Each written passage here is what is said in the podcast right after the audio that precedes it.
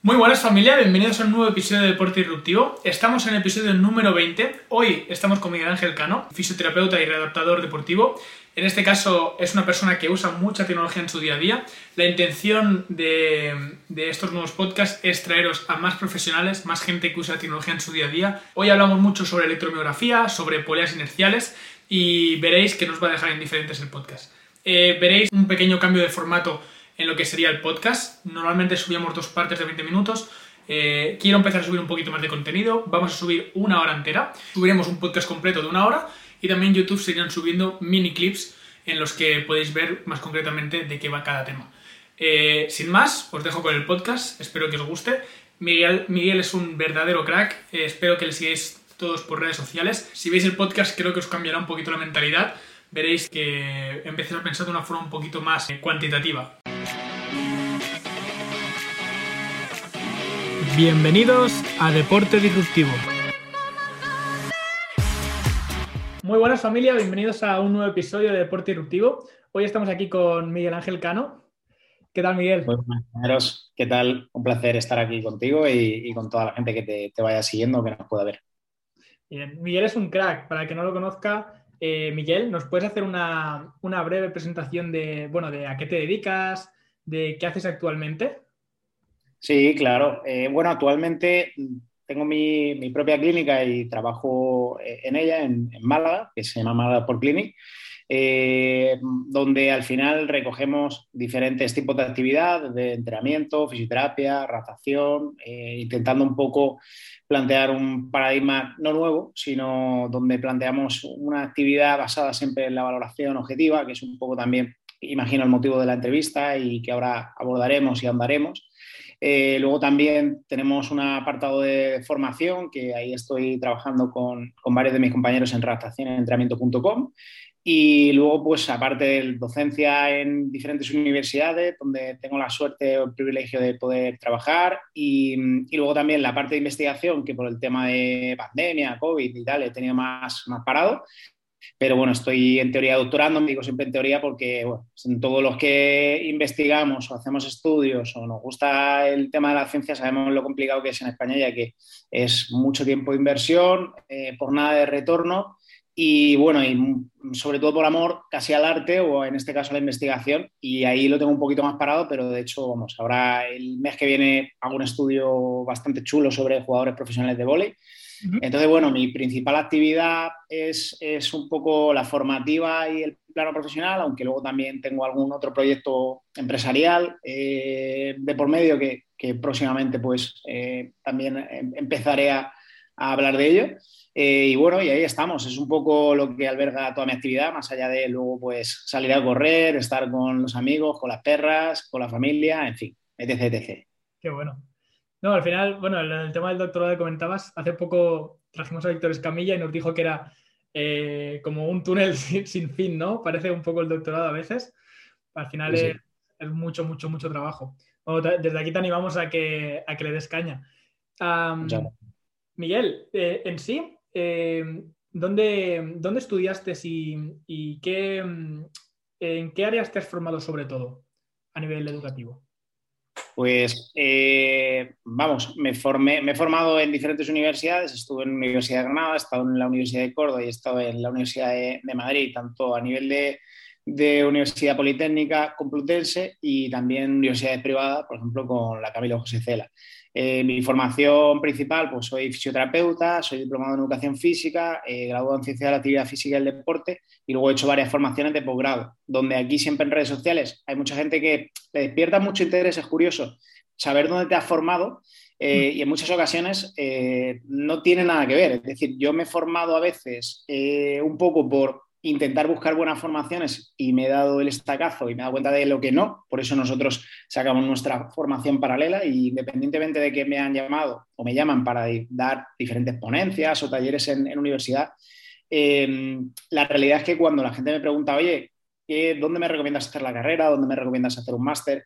Siempre digo que, miren los profesores, que miren al final... Eh, que digamos que, se estudia como tal, si, si, es la parte que más te llama la atención y aún así muchas veces o te lleva la sorpresa para bien o para mal. Pero, pero creo que al final la magia de todo esto es eh, ser autodidacta y ser muy consciente de la disciplina que ello supone. O sea, esto es una, esto es una carrera de saber y es una carrera donde aquí nunca se gana, es siempre correr por gusto. ¿vale? Hay mucha gente que lo plantea como eh, cuanta más formación, porque sí, ¿no? Es que toda la vida va a ser aprender. O sea, por eso cuando la gente llega a mi consulta o diferentes profesionales se, intentan formar con nosotros, dicen, joder, es que, claro, eh, tú seguramente, como tienes mucha formación, porque es verdad que he pagado mucha formación a nivel, a nivel profesional, se creen que es por ese pago de formación, pero no es la inquietud diaria de querer aprender, no más. Qué bien, qué bien define eso. Ya, a mí me da la sensación de que, eh, sobre todo en nuestra industria, eh, hay un perfil bastante común de, de ambición en cuanto al, al, aprendizaje y a la formación. Me da la sensación de que, bueno, a veces sí que da la sensación un poco de que mucha gente parezca que colecciona títulos eh, por tener, pero por otro lado también me, me, da que pensar y, no sé, al menos me gusta pensar en, en que la gente es curiosa por naturaleza y que en nuestra profesión al menos hay bastante gente que es muy, muy, muy curiosa y quiere saber cuanto más mejor. También es cierto que es lo de siempre, la frase de siempre, cuanto más sabemos, eh, más sabemos que no sabemos tanto. Y al final es, la pescadilla que se muerde la cola. Qué bueno esto. yo te vi, Miguel, a través de, te conocí a través del podcast de España. Me pareció brutal, la verdad. Eh, y bueno, vi que también tratabas a un público que era eh, crossfitero, un poquito, y nosotros somos un poco crossfiteros también en el podcast. Entonces, quería, eh, quería saber un poquito con qué perfil de público trabajas, eh, bueno, no en clínica o en, o en, en, sí en tu centro, qué tipo de personas tienes. Pues mira, hoy por ejemplo he trabajado seis horas y he tenido tres CrossFit, ¿vale? Entonces, es una población que, necesita mucho el, tema de cómo abordar eh, ya no solo los procesos de recuperación de lesión, sino sobre todo el planteamiento en sí mismo de muchas veces la mala progresión de cargas. Eh, bueno, tú que lo practicas, pues sabes, en muchas ocasiones el exceso de sobremotivación o el hecho de que no haya una cuantificación objetiva, ya que hay demasiadas variables a medir dentro del, del formato del CrossFit, pues hace que en muchas ocasiones haya más lesiones y no son lesiones graves. O sea, lo que pasa que eh, sobre todo lo que nos vamos a encontrar y lo que yo me encuentro a nivel clínico y un poco según voy leyendo cada vez más información al respecto, son muchas sensibilizaciones nerviosas, mucha afectación del sistema nervioso, precisamente porque sabemos que los, dos factores que más pueden causar este tipo de, sensibilizaciones se dan en CrossFit, sobre todo que es el, estrés oxidativo, es decir, el trabajo bajo fatiga y el meter muchísimas repeticiones en movimientos con, gran ROM. Y esto al final al sistema nervioso, si lo acepta y lo adaptamos bien, perfecto. De hecho, vamos a disfrutar de, un deporte súper bonito, pero si no, pues nos dan lesiones muy llamativas y la gente normalmente se asusta más de lo que es. O sea, he tenido problemas, o sea, gente con, con lesiones severas que se han ido asustados al neurólogo porque, porque claro, una afectación nerviosa no es como me he roto un músculo, una rotura parcial, en tres semanas está, está ok y estás otra vez compitiendo, sino que son eh, lesiones que en el tiempo la recuperación es mucho más lenta y sobre todo se entiende o se malinterpreta mm, de manera bastante irregular por el mundo biomédico y en muchas ocasiones también por el mundo de la fisio. O sea, se tratan, sí tienes una lesión nerviosa, pero luego no hay un proceso de cargas, no se entiende que, mm, que ese proceso se tiene que dar a nivel neurofisiológico, no se, no se habla de, cuánto tiempo estimado. Entonces es un poco la realidad. Y el público concreto que me encuentro, sobre todo son pues desde mucha gente amateur que quiere hacerlo bien o que empieza a tener algunas molestias y, quiere ponerle freno, como luego gente de, alta competición, pues he tenido el, placer de trabajar con, algunos de los top 10, top 20 a, nivel nacional, tanto de chicos como chicas. Y, y, bueno, pues un poco la realidad no es muy diferente. Es decir, el formato más profesional del atleta, eh, como en CrossFit nadie puede de momento, por desgracia, vivir de ello, es la misma realidad del amateur. Es decir, es gente que disfruta mucho de su deporte, que tiene un gran componente motivacional y que tiene una gran capacidad de trabajo, pero la realidad es que luego, en muchas ocasiones, eh, pues flaquea eh, en las cosas que a todos nos gusta menos trabajar. Los trabajos de estabilidad, movilidad, tener en cuenta los, los timings de recuperación, pensar que si tienes una lesión nerviosa o tendinosa, pues va a llevar X tiempo y es un proceso que si sigues solapándolo con el entrenamiento, pues quizá no mejore. Esa es un poco eh, la realidad o el espectro que, que me tengo, pero que defiendo siempre, igual que yo he sido muy crítico mm, con todo lo que podría causar lesión y en esto he cambiado mucho mi, misión y mi prima de la gente que me siga desde hace cinco años para acá o diez años para acá. Oye, llevo subiendo contenido de 2009. Habrá visto un gran cambio en mis contenidos porque yo antes era el cuidado con esto, el no hagas esto, eh, un poco lo que creo que a veces nos ha pasado a todos, o yo por lo menos tiro la primera piedra de ser policías del movimiento, correctores del movimiento, eh, por miedo en muchas ocasiones o porque lees algunos papers que obviamente pues eh, hay que verlo muy claro, la investigación clínica no tiene nada que ver con la realidad de, la persona e influyen demasiados factores como para decir solo que un movimiento va a causar una, posible lesión. ¿no? Entonces, una vez que sales un poco de ese, de ese mundo eh, quizá demasiado sesgado y te das cuenta de manera, de manera llamativa que, que, bueno, que no tiene por qué ser así, ¿no? pues eres mucho más consciente de que tienes que tener una visión eh, que es la que hoy por hoy tengo, de que el CrossFit es un deporte pues, maravilloso, que tiene muchísimos beneficios y ventajas a nivel del acondicionamiento físico, pero sí que es verdad que quizá eh, la corriente que llegó de Estados Unidos aquí siempre llega deformada. Y claro, cuando yo eh, hablo con gente que ha ido a Games o que, o que ha estado en, Estados Unidos viviendo lo que es el CrossFit, dice, no, no, es que ahí a lo mejor te tiras seis meses o un año haciendo mobility y, un poco de acondicionamiento. Y luego al año, año y medio empiezas a hacer algún WOD. Y a partir de ahí tal. Claro, aquí desde el segundo día la persona sedentaria quiere ya hacer un snatch, un power clean, etc, etc ¿no? Ya ves. Es que el tema de, del CrossFit en general es un tema que realmente da para hablar y da para, para mucho debate porque yo soy crossfitero, pero bueno, dentro de, en mi ambiente de trabajo, por ejemplo, suelo ser como un poco el más conservador, creo, y, y como que el, que menos, dentro del CrossFit, el que menos CrossFitero soy, ¿no? Digamos, dentro de lo que me gusta a mí el CrossFit.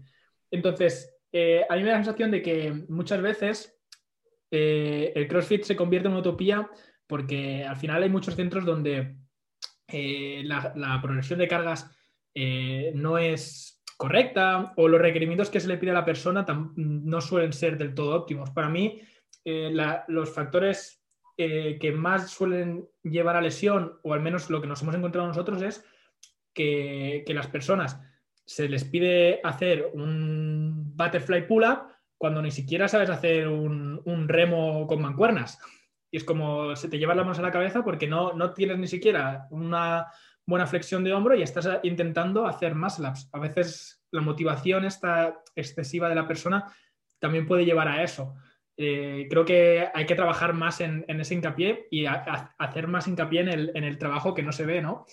Ah, ¿qué, te sueles encontrar más? ¿Lesiones de, eh, hombro, eh, lumbar?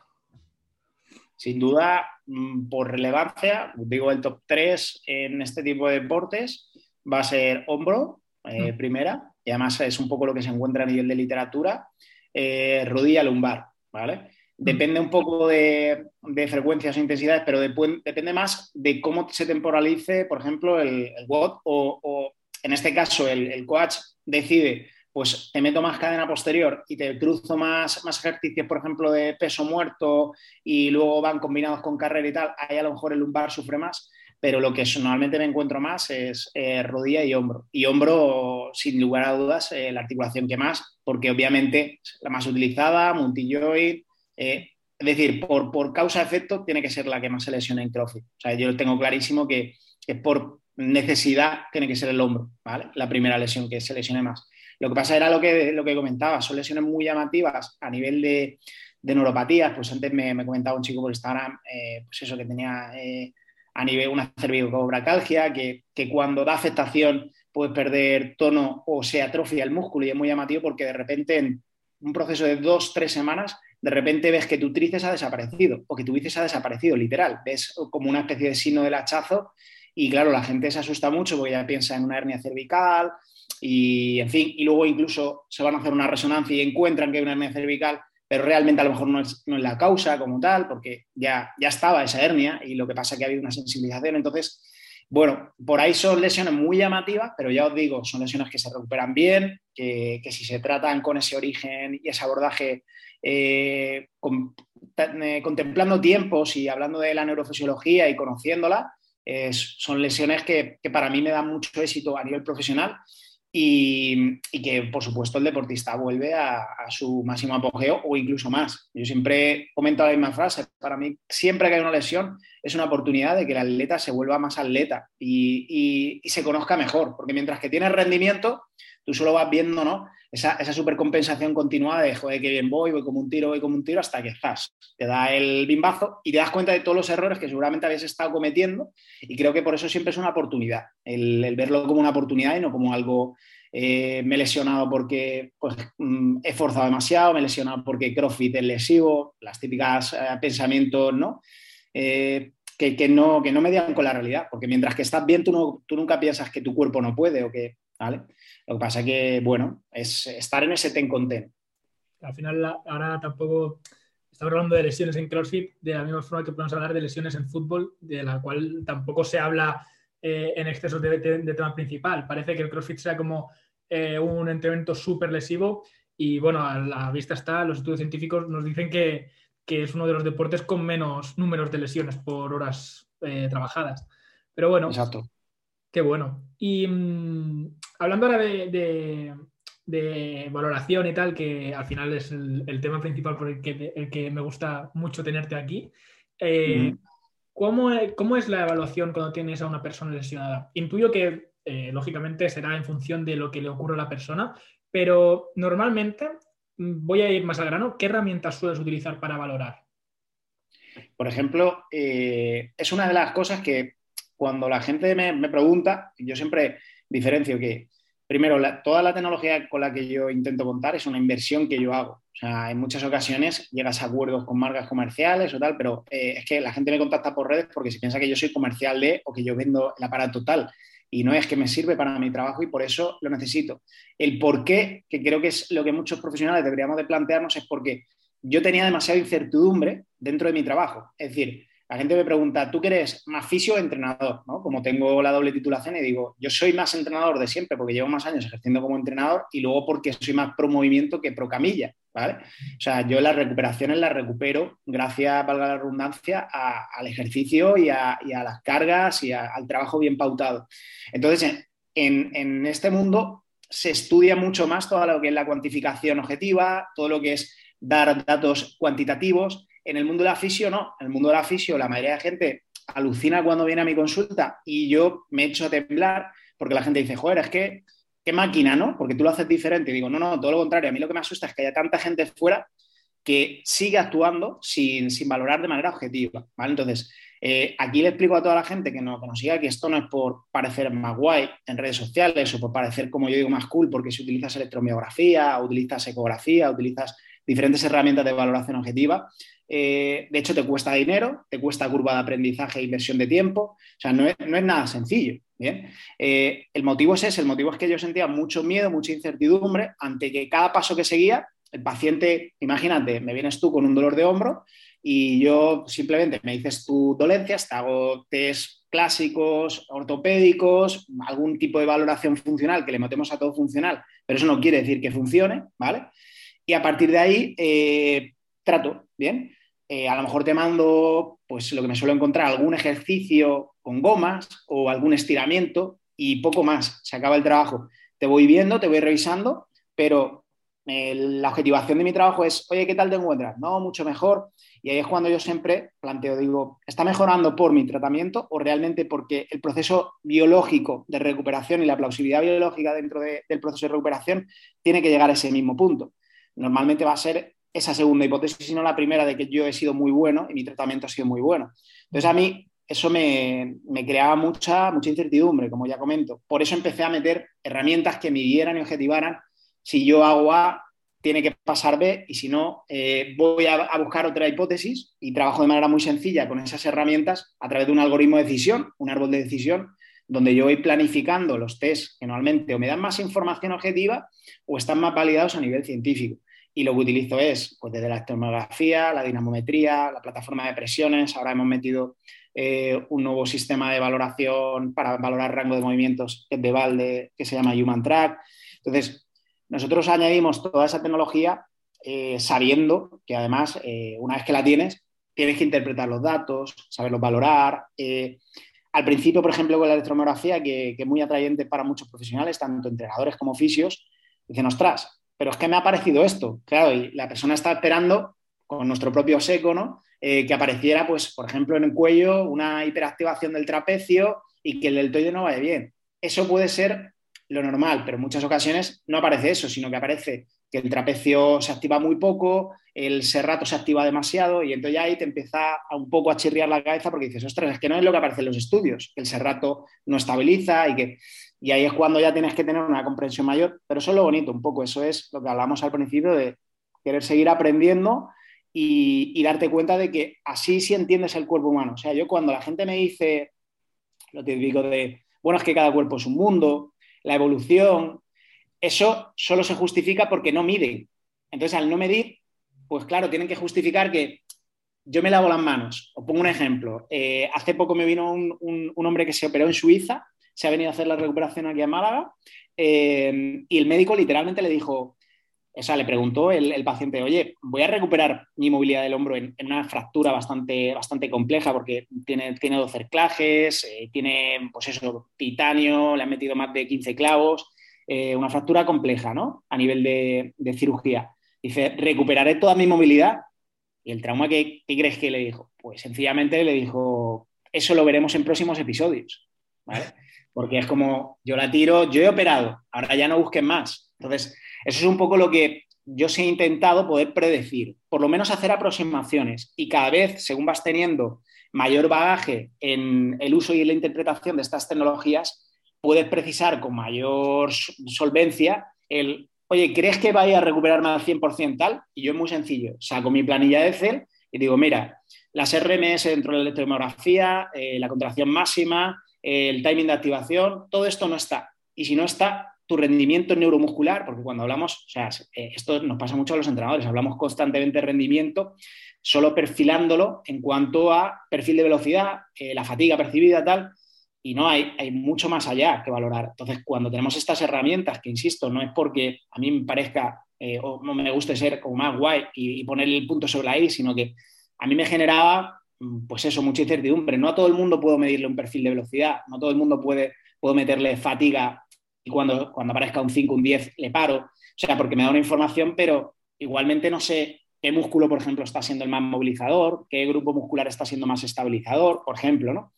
Entonces, un poco eh, esa necesidad hizo que fuera uniendo cables y aquí es cuando hemos creado, de hecho, ahora estamos en proceso de, registrarlo como, marca registrada, eh, una metodología de, trabajo que es la adaptación deportiva cuantificada. Es que nosotros cuantificamos todo para intentar objetivar y, sobre todo, plantear hipótesis de trabajo a, través de esa objetivación y eh, propuestas futuras de cómo vamos a ir mejorando, el feedback que tenemos que dar.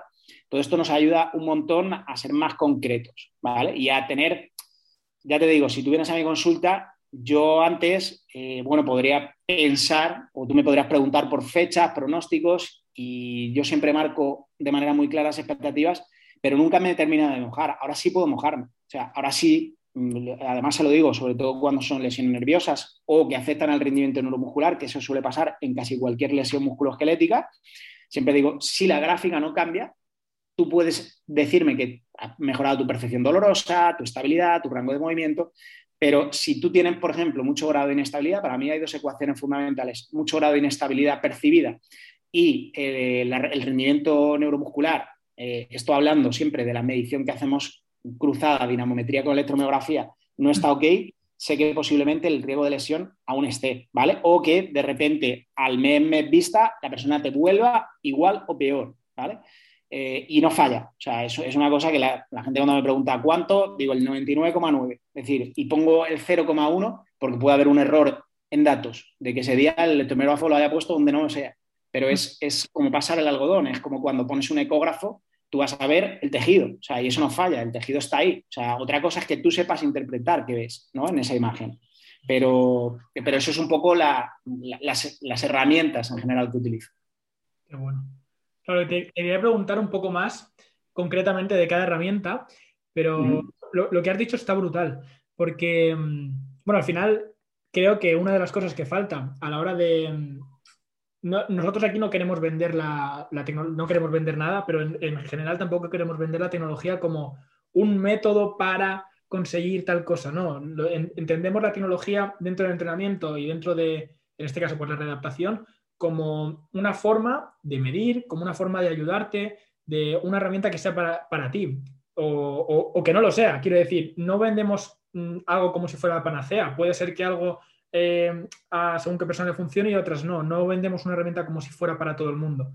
Entonces, una de las cosas a las que quiero llegar es que uno de los motivos porque, por los que yo creo que no se utiliza demasiado es porque no hay formaciones como la que me estás comentando tú ahora o, métodos como los que me dices de cuantificar. Porque al final eh, los datos son datos y, los datos no engañan. Eh, entonces, para lo bueno y para lo malo, si se encuentra bien, pero los datos dicen que no y a, la vista está, luego recae. Entonces, me parece muy, muy, muy bueno. Me encantaría que, si puedes, nos explicaras un poquito más detalladamente, porque has comentado lo de la pérdida de velocidad. Eh, intuyo que allí lo que utilizarás será un encoder, ¿no? Me gustaría saber, por ejemplo, de qué forma utilizas el encoder o, acelerómetro, no sé qué, no sé qué usas. Y luego la electromiografía y tal. Me gustaría que, si pudieras indagar un poquito más, cómo las utilizas, no de forma analítica, pero sí, pues mira, la electromiografía, sobre todo para este tipo de cosas. Vale. Mira, yo creo que para que la gente se haga más idea, eh, siempre lo mejor es poner un caso real, un ejemplo. Eh, ah. vamos a proponer una, lesión de rodilla, ¿vale? O una persona que quiere mejorar eh, su potencia en cuádriceps, por decirte un grupo muscular, o su potencia en miembros inferiores, porque a mí se me contrata normalmente la valoración para ambas cosas. O sea, hay mucha gente que sí que es verdad que me, me conoce porque al final te vas especializando con el tema de la recuperación de lesiones eh, pero también yo siempre digo que va ceñido, es decir, si yo consigo tu máxima salud, seguramente consiga tu máximo rendimiento. Si lo primero, si lo segundo, no va a ir. O sea, por mucho que, siempre desde el entrenamiento digamos rendimiento, rendimiento, rendimiento, el momento en que tienes cualquier tipo de molestia, altera tu cinemática, altera tu biomecánica, tu neuromecánica, etc. etc ¿no? Entonces, el planteamiento sería ese. Tenemos una lesión de rodilla, ¿bien? O queremos potenciar un cuádriceps. Eh, yo siempre utilizo la electromiografía, o sea, siempre. me vengas con un codo, me vengas con cualquier tipo de lesión, porque, y esto es un problema, de hecho, con la empresa que nosotros trabajamos, que es Endurant, que son eh, unos, chicos, una empresa de Granada, eh, a mí me ha creado una dependencia. Es decir, yo cuando ya a veces evalúo, que a veces voy a Madrid, veo a algunos amigos, oye, pues echa un ojo, lo típico, ¿no? que, o algún familiar, yo no sé, yo no sé ya si un músculo tiene, vamos a dividir para que la gente que nos siga entienda cómo nosotros predecimos el rendimiento neuromuscular, ya no solo por la, por la capacidad de fuerza implicada, si se mide en, una RM por contracción isométrica o por velocidad, ¿bien? Que serían un poco los tres parámetros base, sino que nosotros hablamos, cuando venimos con la electromiografía, de si hay un fenómeno de inhibición. Cuando hablamos de inhibición, no es una inhibición neurológica donde hay una desconexión del nervio por una afectación nerviosa grave, sino simplemente el nervio no conduce bien por X causa, ¿bien? Y hay una pérdida del reclutamiento parcial, ¿vale?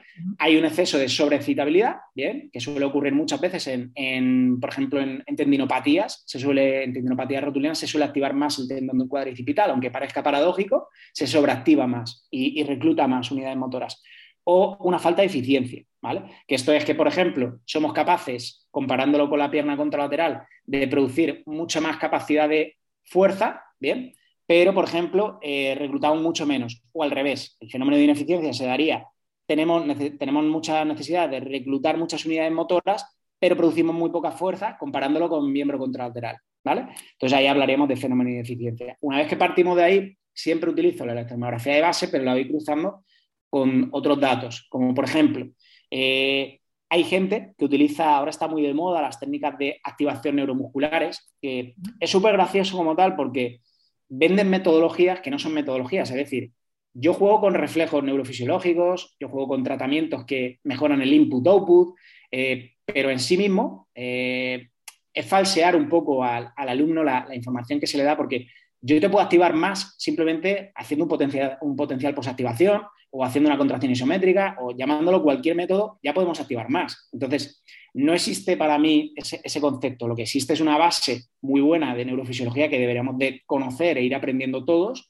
y a partir de ahí eh, lo que planteo simplemente es vamos a evaluar. Bien, entonces utilizo la electromiografía para ver esa conectividad eh, cerebro-músculo. Luego utilizo la dinamometría para cruzarlo cuando yo no puedo hacer test o pruebas máximas, ¿bien? Porque obviamente no, no compensen o porque me viene una lesión y yo no puedo poner a hacer sentadillas con un 70, 80, 85% de la RM. Eh, pero si, por ejemplo, la persona no me viene con un dolor agudo de rodilla, mido con encoder lineal, mido la velocidad, ¿bien? Meto, por ejemplo, repeticiones largas y voy viendo un poco la tendencia eh, cuando llega y esto lo cruzo con los datos con electromiografía, porque, por ejemplo, hay una, hay, igual que sabemos en cuanto a la velocidad y la fatiga, esa linealidad ¿no? que, se, que se cumple, sabemos también que normalmente personas que, que no tienen un buen rendimiento, es decir, que no son buenos levantadores, lo que van haciendo es activarse cada vez más, ¿vale? Entonces, ahí aumenta más la fatiga, ¿vale? Pero aún así, aunque parezca paradójico, se sigue activando más el ritmo muscular de reclutamiento, el RMS, bien en inglés, y eso lo que, lo que pronostica, sobre todo con la frecuencia, que esto eh, hay, un, hay, un, hay, un, hay, un, fisio con el que yo colaboro en, la formación, que es un crack en esto y está haciendo su doctorado, que es sobre la frecuencia de muestreo. Eh, él lo que está prediciendo es que si aumenta la frecuencia de muestreo con electromiografía, el riesgo de rotura muscular es prácticamente inaludible, ¿vale? Ya va a ser dependiente de la tolerancia que tenga el tejido a estresarse más, pero seguramente con una alta predicción se va a romper, ¿vale? Entonces, nosotros lo que hacemos es cruzar todos estos datos y luego relacionar, ¿vale? Yo hasta ahora te he dicho rendimiento, velocidad, pero hay uno de los parámetros que a mí me, interesan, sobre todo, por ejemplo, en, deportes más lineales, ¿vale? Como pueden ser eh, eh, crossfit o levantadores, que es la estabilidad articular en general, ¿vale? siempre pongo la misma premisa, es decir, nada que no sea estable va a producir bien la fuerza.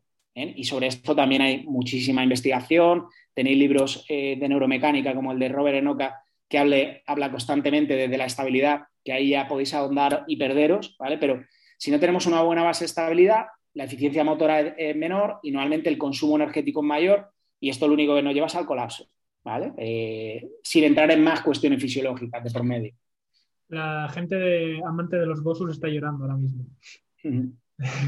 Eso es, algo, eso es algo que, por eso, mira, hay mucha gente, es curioso, ¿eh? en redes sociales, que sube estudios de electromiografía, pero no utilizan el electromiógrafo ni valoran con el electromiógrafo.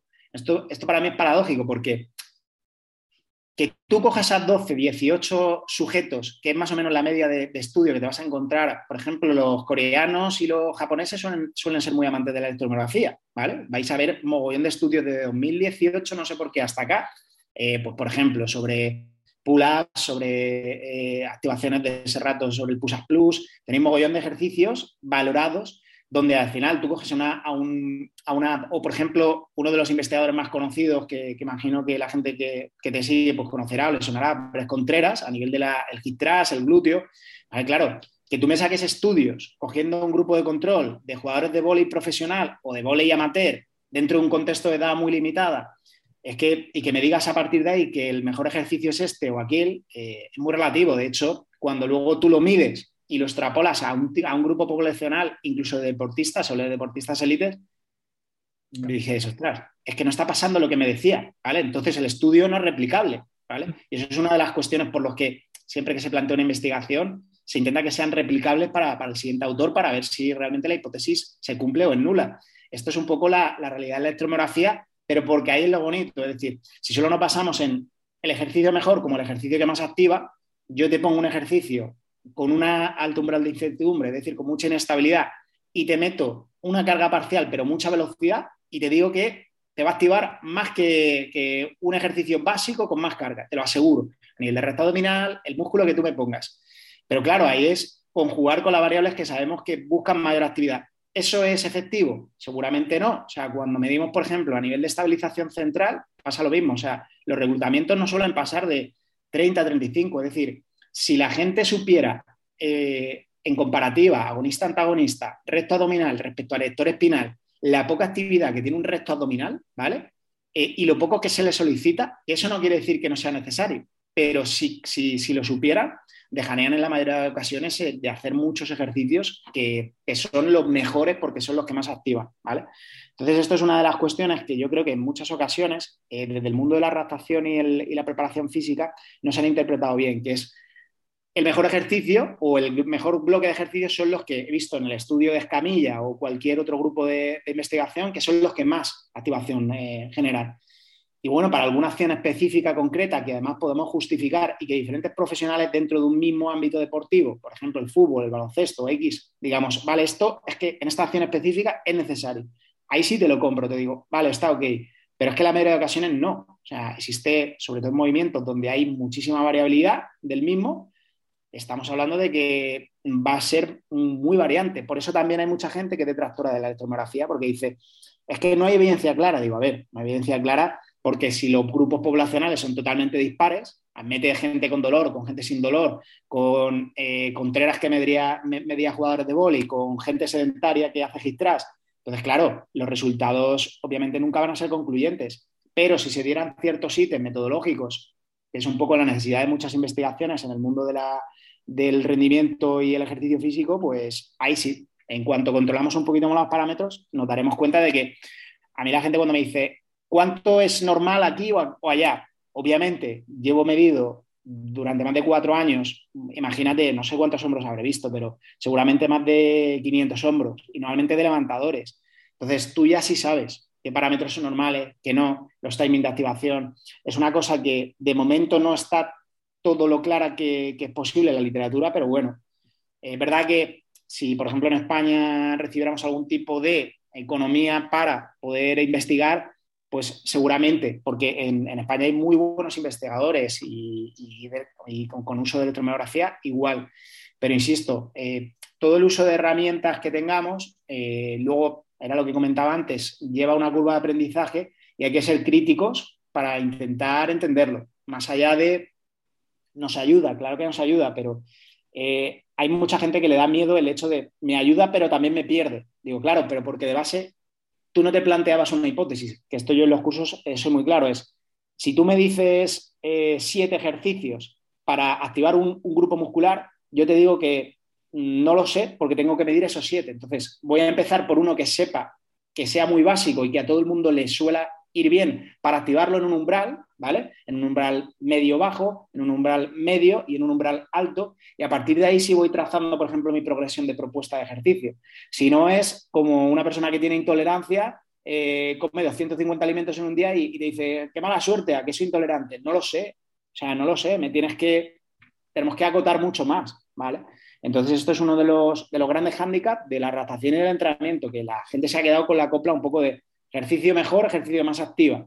Y, joder, si eso fuera así, nos estarían rompiendo los isquios en jugadores de fútbol y está pasando todo lo contrario. O sea, los años, o sea, los estudios de Agran y, y otro grupo de investigación, claro, se echan las manos a la cabeza y dicen, pandemia de rotura de isquios en fútbol. Pues hombre, ha habido una pandemia de por medio, ha habido tal, pero es verdad que cada vez tenemos más herramientas y cada vez tenemos, aún más de las ciencias del deporte y sin embargo la gente se está rompiendo más. Pues está claro que hay que seguir ahí ahondando y hay, mucho, hay mucho que hacer, hay mucho que hacer, pero sobre todo que no se nos olvide que vamos a, ahí creo que muchas veces tenemos una visión demasiado focal y hay veces que hay que centrarse en pequeños puntos o aspectos, que eso sí te lo da la visión más investigadora, ¿no? Que es, claro, yo no puedo medir 200 variables. Entonces, cuando la gente te dice, oye, ¿tú qué sabes de, qué crees de esto? No lo sé, tengo que medirlo, ¿vale? O sea, y una vez que mido, te voy a dar una interpretación en base a esos datos y plantearemos una, hipótesis de, trabajo. Y es muy sencillo, o sea, la gente eh, a veces, ya te digo, dice, joder, qué, qué, qué, buena forma de analizar. Digo, no, no, es que creo que es lo más sencillo, o sea, no creo que sea complejo, creo que lo más sencillo es hacer pruebas a beta con todo. Es, yo valoro y a partir de ahí veo, digamos, algo me sugiere que va por este camino. Pues a partir de ahí a prueba B, prueba B, prueba B, erramos. pasamos a la siguiente hipótesis de trabajo. Y así es como normalmente, pues, lesiones que llevan mucho tiempo o gente que va buscando rendimiento pero que se nota estancada, que también suele ser bastante común, ahí empezamos a, digamos, a sacar como esos clavos que estaban tonosidad de hace tanto tiempo y la persona dice, joder, qué crack eres. Y ya os digo, la cuestión no es aquí es que funciona mucho el ego personal, es decir, pues sí que voy a ser bueno. No, es que trabajas con una metodología muy, muy pulcra, o sea, de, es sota, caballo, rey, sota, caballo, y vas limpiando y como yo digo, toda la morra y todo lo que nos interesa, fuera, ¿vale? Todo, todo lo que no me interesa y no me da información, no me importa, ¿vale? Si, si yo sé que, que, tú vas a estar mejor el día de mañana, pero seguramente no sea por, por parte de lo que yo te he podido aportar, mi trabajo no vale de nada porque es algo que tú ya has podido encontrar por una red social, por un consejo de un amigo. Sin embargo, lo que yo planteo, el objetivo lo cuantifico y si te sirve, lo vamos a ver, ¿vale? Y a partir de ahí sí podemos tener como esa, esos fundamentos, esos pilares bien consolidados. Y para eso sí sirve eh, este tipo de herramientas. Ostras. Al final también da la sensación de que eh, a veces queremos aprender mucho, pero a lo mejor si no tienes tu cabeza ordenada en cuanto a pensamientos, a, a, veces es más complicado seleccionar qué es lo, correcto o, o quitar la, separar la, ahora no sé el dicho, pero la paja de lo bueno de lo malo, digamos. Y, a veces plantearte o aprender a pensar de forma más racional, más objetiva, te hace ganar más tiempo a la larga, ¿no? Miguel, mm, sé que eres una persona que trabaja bastante con, inerciales, entonces eh, la inercial, en mi caso, eh, la, conocí de una forma eh, cuando se puso de moda, así entre comillas, y luego vi que, de repente empezaba a coger como mala fama, no sé por qué. Esta es una herramienta que, parece un poco como controvertida, ¿no? Mm, a mí me da la sensación de que quizás es porque se le ha puesto, parecía que en fútbol tenías una cónica, la tenías que usar. Y si, tienes cónica, se la tienes que poner futbolista sí o sí, porque también es lo que vende y es lo que hay. Y yo creo que ha roto bastante gente y que a lo mejor por eso ha cogido mala fama. Ah, ¿Tú que la utilizas? Eh, ¿nos puedes explicar por qué la utilizas y por qué crees que tiene esta mala fama ahora si crees que la tiene? Pues principalmente por, no la formación, sino la deformación que hemos tenido en cuanto a, intentar eh, familiarizarnos con, esta herramienta. Eh, mira, a mí me pasa, o sea, os pongo el ejemplo real de lo que pasa en, mi clínica, ¿vale? que es, nosotros tenemos una K-Box, una máquina inercial, digamos que es para más miembro inferior, y otra que añadimos hace poco, que es más para trabajo de miembro superior, sobre todo porque las inercias son más pequeñas, eh, que sirve precisamente más para remos, para trabajo de, empujes. Eh, la realidad es que nosotros estamos trabajando nueve personas y el que la utilizo más soy yo, obviamente, pero cuando he ido haciendo formaciones en el tiempo con los chicos, eh, ellos grababan, luego lo subimos a YouTube para, tenerlo siempre compartido y que lo puedan ver. La realidad es que cuando van pasando varios meses, les planteo, oye, ¿estáis utilizando esto? ¿Estáis haciendo tal? ¿Estáis poniéndolo en práctica? No, no porque no me siento del todo seguro o segura, no porque no tal. Pero claro, el principal motivo es que si primero es una máquina, es una, es una herramienta que tú tienes que poner mil veces en tu propio cuerpo para, pasársela a la, persona siguiente. Es como intentar eh, enseñar un snatch en un día a una persona que no se ha movido en su vida. O sea, partimos de la base que va a ser imposible eh, y que si, como lo planteemos como entrenadores o preparadores, es una temeridad, ¿bien? Porque no tiene sentido a mí que, me justifique alguien que funciona al hacer un snatch el primer día, ¿vale? Entonces, esto pasa igual con las inerciales y sobre todo, el, primero tenemos que diferenciar entre el concepto de polea cónica, ¿vale? A eh, trabajo inercial. La polea cónica es lo que vais a ver los conos, ¿bien? Que van con pequeñas inercias y que la cuerda se va enrollando, ¿vale? Eso al final multiplica y desmultiplica las fuerzas de manera totalmente diferente a, lo que son las máquinas inerciales de una sola polea, ¿vale? Donde sí, también se va enrollando, pero es una inercia, ¿vale? Eh, esto tiene mucho más representación o más transferencia a cualquier eh, plano deportivo, porque el tiempo de, multiplicación, eh, todo lo que es la aceleración eh, y conceptos, digamos, del rendimiento o en cuanto más a movimientos biomecánicos, tiene más transferencia real que, por ejemplo, las poleas. Entonces ahí yo haría una diferenciación. ¿Yo trabajo con polea yo-yo? No, ¿vale? Yo trabajo con inercial, ¿vale? Es decir, con, una, con un disco de inercia ¿vale? Que se va enrollando sobre su propio eje. Y al final es un mismo cilindro que cuando tú aceleras, desaceleras, aceleras, desaceleras, la cuerda sube, baja, pero no se tiene que enrollar a través de unas inercias que tú además luego vas poniendo externamente. Entonces, ahí yo, por ejemplo, ya personalmente desecho la polea, ¿vale? Porque hay gente que la usa, tengo compañeros que la usan y obviamente tienen muy buenos resultados, eso no, no quita, pero yo prefiero un disco que me, que me genere sobre todo la máxima velocidad porque si tú me dices, ¿para qué podemos utilizar o en qué ámbitos metes tú o en, qué parte de una rotación añades ya las sobrecargas excéntricas o el trabajo inercial. Aparte de, obviamente, en fases más avanzadas, sobre todo cuando quiero buscar nuevos umbrales de reclutamiento, que es donde un poco la literatura se ve de manera clara, ha habido también mucha confusión con el tema de se generan cambios en el tejido, se generan cambios en el fibroblasto. Claro, es que esto cuando se ha analizado estudios con sonostografía y otras herramientas y no parece haber evidencia concluyente, porque sabemos que el tendón se va generando en eh, las primeras etapas de vida hasta los 20 años más o menos, luego a partir de ahí solo, entre comillas, se degenera y lo que podemos intentar es darle dosis, que se mantenga bien y se mantenga un stiffness adecuado. Pero la degeneración es sinónimo de, ir cumpliendo bien los años. O sea, esto es algo que la gente eh, se asusta cuando dice, ostras, es que he ido al fisio y me ha dicho que me ha pasado el ecógrafo y tengo una tendinosis. Bueno, si es que la mayoría de rodillas que yo veo de gente que se mueve y que no se mueve tienen tendinosis, ¿vale? O tienen eh, parte parcial de tendinosis, igual que podemos encontrar una tendinopatía reactiva eh, y luego recuperarla, pero porque es un proceso biológico inflamatorio, ¿vale?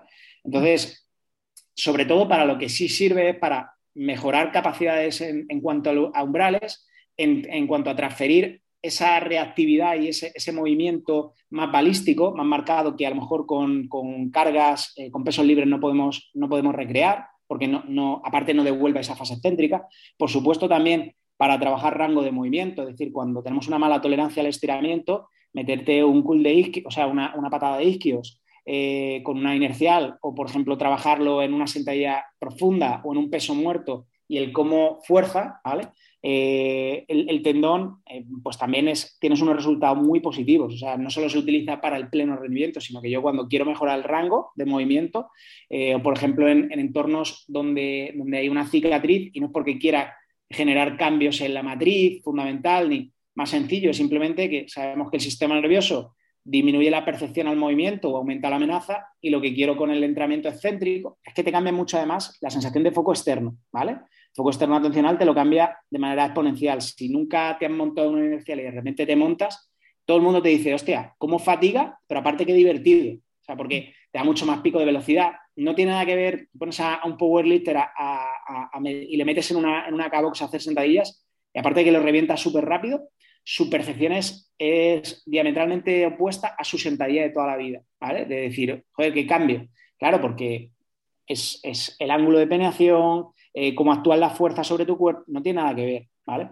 Entonces, la mala fama va precedida, eh, creo de manera bastante clara, que porque no ha habido formaciones buenas sobre ello, de hecho yo he recibido tres en, mi vida y según he ido yo de manera autodidacta, que es un poco también lo que comentamos al principio, aprendiendo por mi cuenta, me he dado cuenta de lo malas que eran las formaciones, ¿vale? Porque decía, ostras, es que esto yo ni tal, ¿sabes? Era el sobre todo típicos preparadores de fútbol que tocan un poquito eh, porque la han tenido en su club de fútbol, tal, mm, y lo han utilizado, volvemos a lo mismo, con sujetos, eh, pues eso, de 12 a 20 y pico años, que son situaciones ideales, en gente que vive solo de ello. Claro, eh, cuando a mí la gente me dice, ostras, pero tú utilizas las poleas inerciales con gente mayor, digo, claro. De hecho, ahí, ahí ya tienes alguna revisión publicada sobre trabajos inerciales en población anciana y, mejoran de la, leche. ¿Pero por qué? Porque sabemos que su pérdida de velocidad supone mayor aumento de riesgo de caída y muerte, ¿vale? Entonces, todo lo que sea mejorar, su capacidad contráctil y de, de, rango de movimiento a la par de velocidad de reacción eh, hace que mejoren. Entonces, ¿son herramientas peligrosas? No, lo que pasa es que tenemos que saber cuándo la planteamos y en qué momento está la persona, deportista X, y cómo planteamos el propio ejercicio. O sea, yo hay ejercicios que no le plantearía nunca a una persona que no ha tocado nunca una visión inercial, pero a gente que se ha ido familiarizando, pues hacerle cosas que cuando la, gente lo ve, que el otro día, por ejemplo, subía a redes sociales un tipo de remo que si tú lo ves como entrenador de manera purista, dices tú, vaya remo más cutre, más mal hecho, compensando y tirando con toda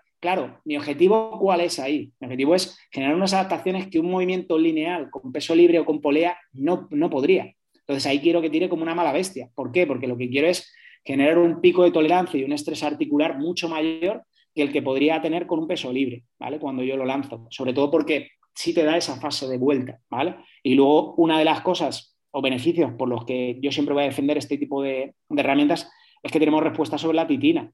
Bien, que la, titina y la nebulina, cuando se empezaron a investigar más y se vio la, gran capacidad que tienen sobre, sobre la, digamos, los intercambios dentro de la membrana y las capacidades más contráctiles a nivel de beneficio, eh, claro, la gente dijo, ostras, pues sí, vamos a tener que meter excéntricos. Por eso hubo como un impasse de, se puso de moda, se empezaron a descubrir cosas muy interesantes, pero como empezó a haber aumento de riesgo de lesiones, y fijaros, no en población eh, convencional, porque la mayoría de clínicas aquí, aquí en Málaga, creo que solo estamos dos o tres que tenemos inerciales y que las usemos con, intentamos todo nuestro público, no con una lesión o no con un tío de rendimiento, sino con cualquier persona, oye, quiero que mejore la sentadilla, pues en, una etapa cuando ya hayamos tal, te meto, te meto la inercial.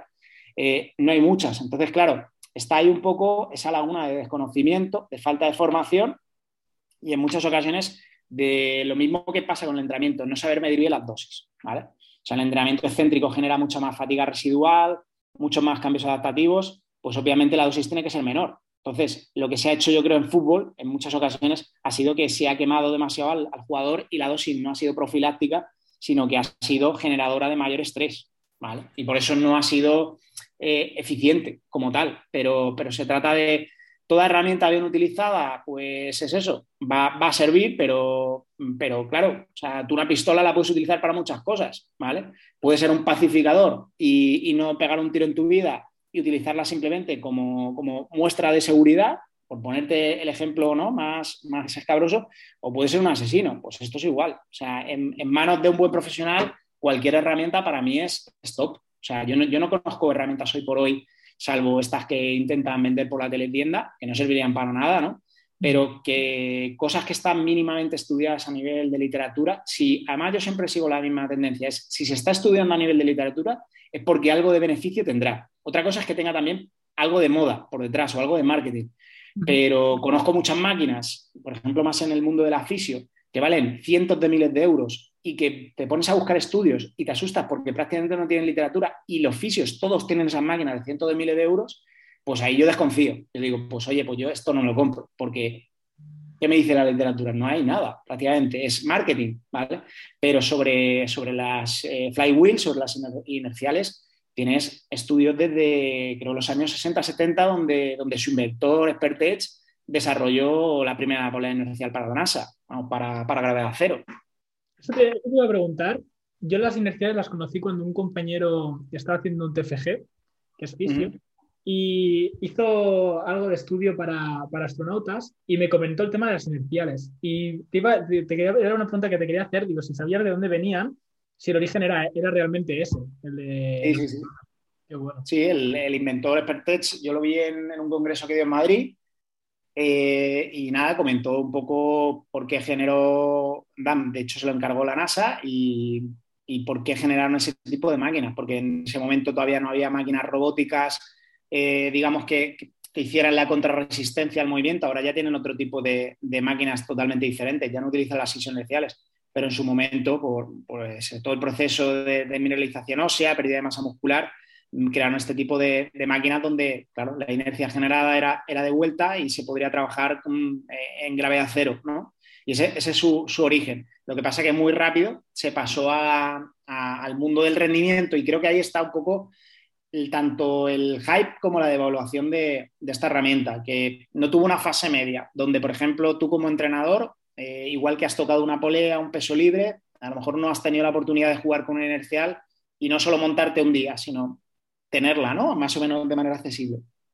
Pues esto hace que, sea, que se dificulte, ¿no? Eh, esa familiarización, porque al final vamos a hablar lo mismo, ¿no? De que cualquier máquina de gimnasio es malo hacer un press nuca, pues no, ¿sabes? Si tienes capacidad de extensión de tal y ron de hombro, pues oye, hazlo, si te gusta y tal, bien pero esta máquina es, un poco igual, ¿vale? Si no la sabes utilizar, pues sí, te, puede dar, eh, porque, porque es cañera, o sea, es una máquina, es que al final es como si tú te planteas mañana, sin tener preparación física ninguno, hacer un, yo qué sé, el WOD más, más duro que, se plantee, no tiene sentido. O hacerme una maratón o cualquier cosa del estilo, que es muy típico. Es lo mismo, o sea, no vamos a empezar por, por una inercial. Y, y es verdad que hay mucha gente que dice, bueno, pues si no me sirve para todo, ¿para qué la voy a tener? Bueno, pues claro, es que cuando tú vas teniendo, vas construyendo, como yo digo, o vas tuneando tu coche, al principio lo que quieres son unas buenas ruedas y ya a partir de ahí vas comprándole más accesorios. Pues esto es igual, yo una inercial para abrir un centro de entrenamiento personal de cero, a lo mejor no es necesario, pero según tú vas teniendo un tipo de público y vas teniendo unas necesidades, es tú, ostras, necesito un plus, necesito meterle ya os digo, para respuestas tendinosas, incluso yo en, muchas neuropatías y lesiones nerviosas, eh, lo meto porque la capacidad, o sea, la, tolerancia a la contracción excéntrica y al ritmo de velocidad es lo que más provoca picos, picos nerviosos y picos de estimulación. Entonces, lo que quiero generar son supercompensaciones dentro de ese nervio. ¿vale? ¿Cómo, ¿Cómo lo consigo? Le pongo al tipo o a la tipa un peso con una carga que no puede mover, obviamente, y encima, encima con toda mi jeta le digo, venga, la máxima velocidad. No, pero eso la inercial sí me lo permite. Me permite un pico de velocidad con un pico de vatios producidos muy, muy, muy fuerte. ¿vale? Y por eso hay un poco los, el saberlo utilizar, o sea, y sobre todo el, el que cuando compramos una máquina o tenemos cualquier herramienta, como hablábamos antes de valoración, hay que, hay que quererla eh, utilizar, hay que invertir tiempo, eh, igual que te gastas el dinero en comprarla, hay que invertir tiempo. Y si no, no lo hagas. O sea, si no, deriva otro que, la, usa, que la sepa usar, porque al final estás, estás ahorrando en muchas ocasiones o derivas, oye, pues necesita este, esta persona, eh, por ejemplo, en hombro. Es brutal las adaptaciones que se consigue con una inercial. Hombros eh, con típicas capsulitis, que en ciertos rangos de movimiento siempre duelen haces un buen abordaje a nivel de tratamiento, le metes nada, un par de, entrenos, y cuando hablo un par de entrenos es a lo mejor 3, 4 series de 10, 12 repeticiones a, full de capacidad, ¿bien? A nivel de, la tracción o si lo midiéramos con vatios, pues midiéndolo con vatios. Eh, y, tiene una, o sea, la persona tiene unas respuestas a nivel neuroplástica brutales, o sea, hay unas sensaciones en el hombro que seguramente eh, a mí ya me ha pasado decir, joder, es que no he tenido el hombro tan bien en mi vida, ¿vale? Y es porque estamos generando adaptaciones gracias a, un tipo de herramienta que, si no estuviera, pues no podría dar. O sea, de otra manera, hoy por hoy no, no, se puede dar, porque hay mucha gente que me lo pregunta, oye, ¿y estímulos parecidos? La pliometría, eh, con cargas bajas, eh, pues, meter, pues meter igual ciclo de acortamiento, estiramiento, pero no, no, es lo mismo. O pues eso, meto carga y luego la quito, pero es que eso no, es funcional. O sea, no, no, puede jugar. Por eso tiene mucha transferencia al deporte, pero bien utilizado en su contexto. Claro. Qué bueno, Miguel. Pues, ¿cuántas perritas nos has dado? Me he quedado con, ganas de hablar de, bueno, lo que me has comentado del Human Track, de, Body Map, pero bueno, no te puedo robar más tiempo hoy. Tenemos casi una horita de podcast, está súper bien y me llevó muchos, muchos, muchos aprendizajes. Había, había muchos detalles que no conocía e incluso, ostras, me planteo seriamente los temas a, a formarme porque me gusta mucho la evaluación y, por ejemplo, la electromiografía ahora mismo me pica mucho el gusanillo y no, no le he tocado casi nada la, la, electromiografía. Sé lo que es un poco por encima y ya está. Eh, por si alguien quisiera hacer algún tipo de formación de este estilo contigo o, quisiera encontrarte en algún sitio, ¿dónde te puede encontrar? Pueden seguir en, perfiles de redes sociales, eh, mi propio perfil eh, profesional, que es cano-trainer. Mm. luego tenemos parte de la formación en redactación y entrenamiento.com, Luego también en perfiles donde, donde también soy, soy socio dentro del grupo de personas que estamos, que es ese movimiento, ese guion bajo movimiento. Y bueno, ahí más o menos estamos subiendo contenido, pero con que accedan a cualquier tipo de red, ya verán que están todas más o menos vinculadas. Y a nivel de formación, pues eso, eh, eh donde ahí ahora lanzamos unos cursos retomando ya la presencialidad y donde hemos lanzado un par de ediciones de, de cursos de redactación, donde vamos eh, dando píldoras que sirvan en cuanto a, por ejemplo, la propuesta de uso de la electromiografía, porque luego, eh, por ejemplo, sobre, sobre electromiografía se deberían dar, de hecho, modular, ¿vale? Es eh, abordaje con la electromiografía de hombro y luego propuesta acorde con la valoración de la electromiografía y la dinamometría, pero secuenciado. Entonces nosotros vamos poco a poco, de hecho, el, que tenemos planteado ahora, que es bastante chulo con, con Josep Caballero, eh, es en miembros inferiores y el lumbar. Y lo que tratamos son cinco lesiones musculoesqueléticas y la única que no es de rotura muscular es, precisamente la lesión lumbar, que es intentamos abarcarla desde, ese lado más de la neuromecánica y no solo desde el lado o estructuralista o como, como hoy por hoy sigo viendo muchos formadores, que está bien, o sea, que el cuerpo se valora y se evalúa, pero me hace mucha gracia cuando se habla de calidad de movimiento y decimos que no tiene calidad porque en un test de tomas o en un test X eh, aparece una restricción, ¿vale?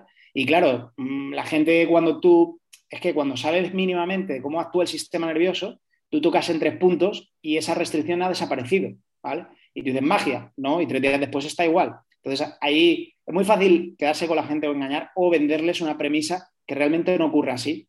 Y por eso nosotros en, la formación lo basamos todo un poco en esos valores objetivos, porque sí tenemos la, capacidad de saber o predecir eh, que lo que estamos haciendo es, por, esto, ¿no? Y, no por simplemente respuestas en agudo, y gracias a eso parece que, veo mucho y, que está bien, es decir, que eh, lo que pasa que a mí me gusta que quede todo muy claro, es decir, que aquí no somos magos de nada y que lo que ocurre es porque el propio cuerpo humano quiere que pase y nosotros lo que sí hacemos es facilitar los estímulos más adecuados en el momento más preciso.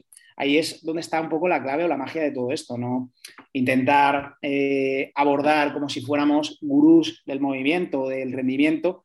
Yo creo que tenemos que quitarnos un poco, sobre todo porque cuanto más coherentes seamos en la forma de transmitir la información, eh, creo que todos vamos a enriquecernos más. Y así, por ejemplo, si yo te transmito que la electromiografía, ojo, tiene su curva de aprendizaje y tal, pero te va a picar el gusanillo para bien de decir, coño, me motiva. Pero ahora, si te lo vendo como algo que, entre comillas, solo sé hacer yo, y, pero que es la hostia, pero que, que siempre tienes que hacer la formación conmigo, porque si no, no avanzas, ¿sabes? Y no, todo lo contrario. O sea, nosotros cuando damos formaciones es, nosotros damos una base, una muy buena base, que es mucha literatura de lo que se ha registrado y nuestra experiencia de varios años utilizando eh, este tipo de herramientas, ¿vale? Que, hasta ahora en España pues, no se estaban utilizando.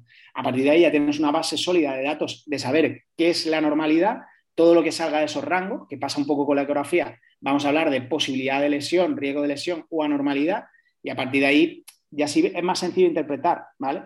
Pero claro, hay que tener esas ganas, que es lo que muchas veces, eh, pues no existen fórmulas mágicas. O sea, yo insisto con esto porque si no es verdad que la persona se puede decepcionar o puedes tener la sensación de decir, ostras, me han, metido un curso que, no me lo esperaba y que esto a mí no me... No. Lo, bonito de, este tipo de, propuestas, que ya os digo que en el mundo del campo del rendimiento sí se lleva haciendo muy bien mucho tiempo, es que si una persona mejora su perfil fuerza-velocidad, su perfil de velocidad, eh, sabemos que aumenta su rendimiento. Sí, ¿por qué? Porque lo hemos medido. Ya no es solo, oye, porque hacíamos un té de salto, ¿no? Pues ya aparte de hacer un té de salto, medimos y hacemos tal. Entonces es, lo bonito de decir, oye, avalamos nuestro trabajo gracias a esto. Y eso, que en muchas ocasiones eh, en, Estados Unidos, mm, en Australia, lo hacen del carajo porque se venden súper bien, pero nosotros, que hacemos un trabajo muy bueno eh, y que hay muy buenos grupos de investigación y, muy buenos profesionales trabajando a, todos los niveles, eh, a nivel nacional, no nos echamos ese mérito de decir, oye, que estamos haciendo las cosas súper, ¿vale?